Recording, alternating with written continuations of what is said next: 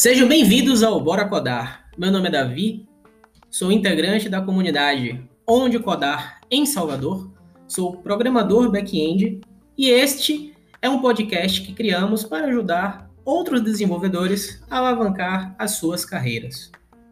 Este é o primeiro episódio da série onde iremos mastigar o conteúdo do livro Código Limpo. Hoje iremos começar com o prefácio. Sim, meus amigos, o prefácio aquele trecho de livro que normalmente a gente pula, mas eu recomendo vocês a não fazer isso com o prefácio deste, porque é uma delícia de ler. Quando eu tive contato com esse livro, eu estava num cenário diferenciado, sabe? Era, era, era um código PHP orientado a COBOL. Você tinha para mais de 20 mil linhas de código. No livro, logo no prefácio, o autor traz muito da empatia de você ter o cuidado de dar nome à variável como se você estivesse dando o nome a um filho. De você ter ciência de que você escreveu um código passível de ser lido, sim, meus amigos, passível de ser lido, e sem comentários.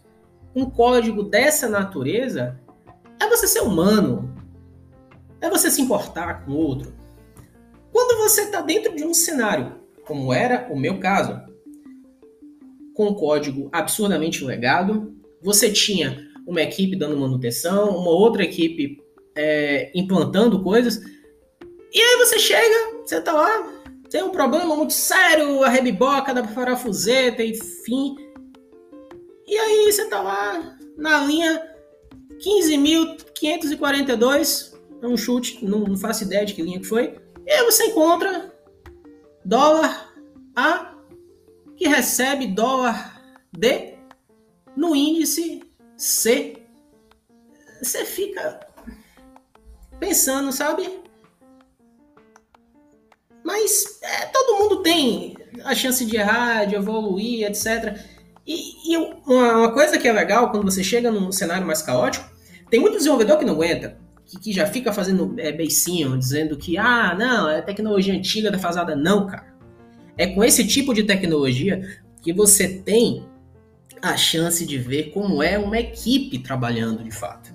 É ali que você tem a chance de codificar de verdade. Que você não vai ficar é, dançando um baile com framework, mas criando código de qualidade que outras pessoas possam ler. Voltando, voltando lá para aquele microverso que a gente estava criando aqui daquele código lá. Então eu estou dentro desse cenário, vendo tudo aquilo acontecer, e quando chega na. Hum, é complicado, cara. É complicado.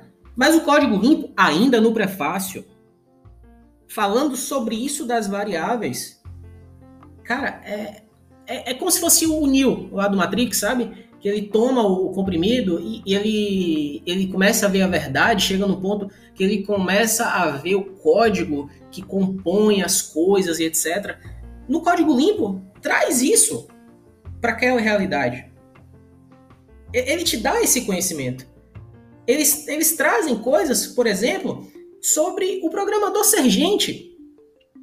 Que, que é aquela premissa de que se você bota mais pressão na máquina, se você sabe, bota ali bastante vapor no motor, que o motor vai trabalhar mil por hora. Claro, estou falando de motor a vapor. Não, o programador é gente. Talvez no primeiro momento isso até funcione, porque no primeiro momento o projeto está tá ali livre. É, o, quem está escrevendo o código da linha 14 foi quem escreveu a linha 13. Entende? Então é tranquilo. Se você botar pressão, realmente funciona. Mas quando entrar dois, três, quatro, seis, quando a equipe crescer e o projeto também, que você começar a botar pressão demais, e aí vai começar a aparecer dólar C que recebe dólar D no índice XPTO. Cara, não funciona. E tá lá. Aonde? No prefácio. Nas primeiras páginas. É uma verdadeira obra de arte. Uma coisa que me impressionou, ainda no prefácio, foi uma pesquisa da Bell Labs que ele traz essa informação e ela é, é, é de virar o olho.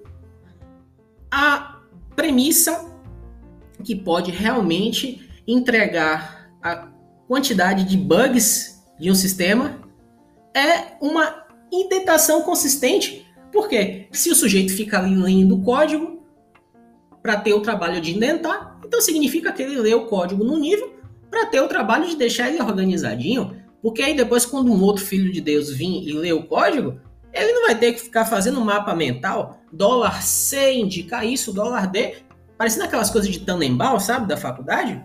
Não, a gente tem que ter é pena do, do amiguinho escrever um código, não no prefácio, nos capítulos mais à frente, eles falam que o código deve ter uma leitura fluida, como se fosse uma grande obra de literatura. Claro, nem tanto, o próprio autor fala isso, mas que quase isso. Pessoas, espero que vocês tenham gostado. Nesse primeiro encontro, nós falamos sobre o prefácio do livro Código Limpo. Nós voltaremos ainda esta semana com mais um episódio dessa série. Cada capítulo vai ter um episódio. Nós teremos também outras séries de episódios, onde nós estaremos falando sobre notícias, sobre mercado. Virão também outros integrantes da comunidade. Nós vamos trazer, né, outros convidados. E nesse primeiro episódio, eu, Davi, resolvi ser uma cobaia, porque é... eu sou uma pessoa relativamente tímida. Vim aqui falar para vocês não é fácil. Eu não queria trazer meus colegas para sofrer sem saber como é sofrer antes.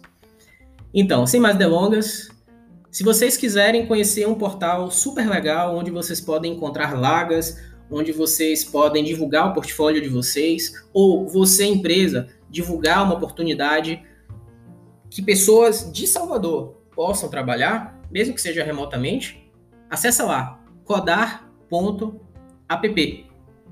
Eu espero que vocês tenham gostado e esse foi o primeiro episódio do Bora Codar. Meu nome é Davi, abraços.